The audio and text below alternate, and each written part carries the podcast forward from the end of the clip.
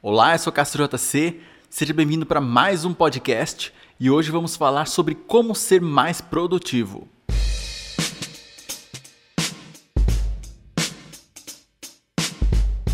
Existem quatro maneiras de fazer alguma coisa. A primeira seria conclusão, a segunda, exclusão, a terceira, delegação e a última, adiamento.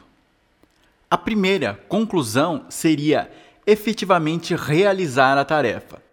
É a opção que vem na mente da maioria das pessoas quando pensa em uma tarefa. Se você tiver uma lista de afazeres, provavelmente presume que é responsável por realizar todas elas.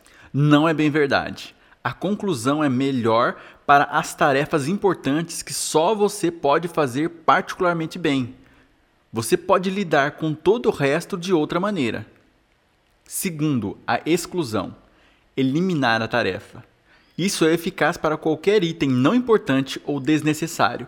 Se alguma tarefa da lista de afazeres não for importante, não se sinta mal em eliminá-la. Se não vale a pena fazer, não vale a pena fazer bem ou rapidamente. Não hesite em se livrar da tarefa.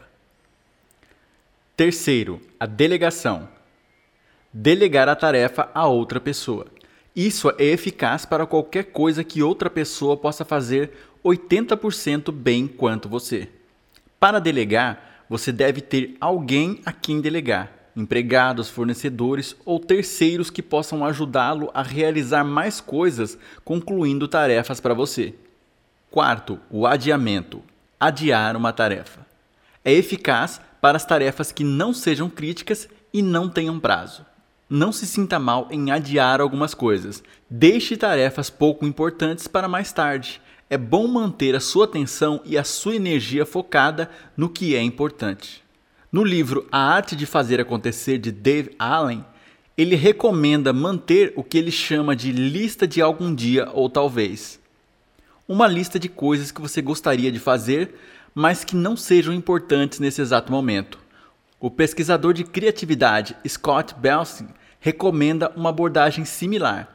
Crie uma lista com ideias com potencial de tarefas que você gostaria de realizar um dia, mas que não sejam prioritárias no momento. É bastante útil rever periodicamente essa lista quando você está em busca de algo novo ou empolgante para fazer. Use as quatro opções ao processar a sua lista de afazeres e você fará muito mais do que imaginou ser possível.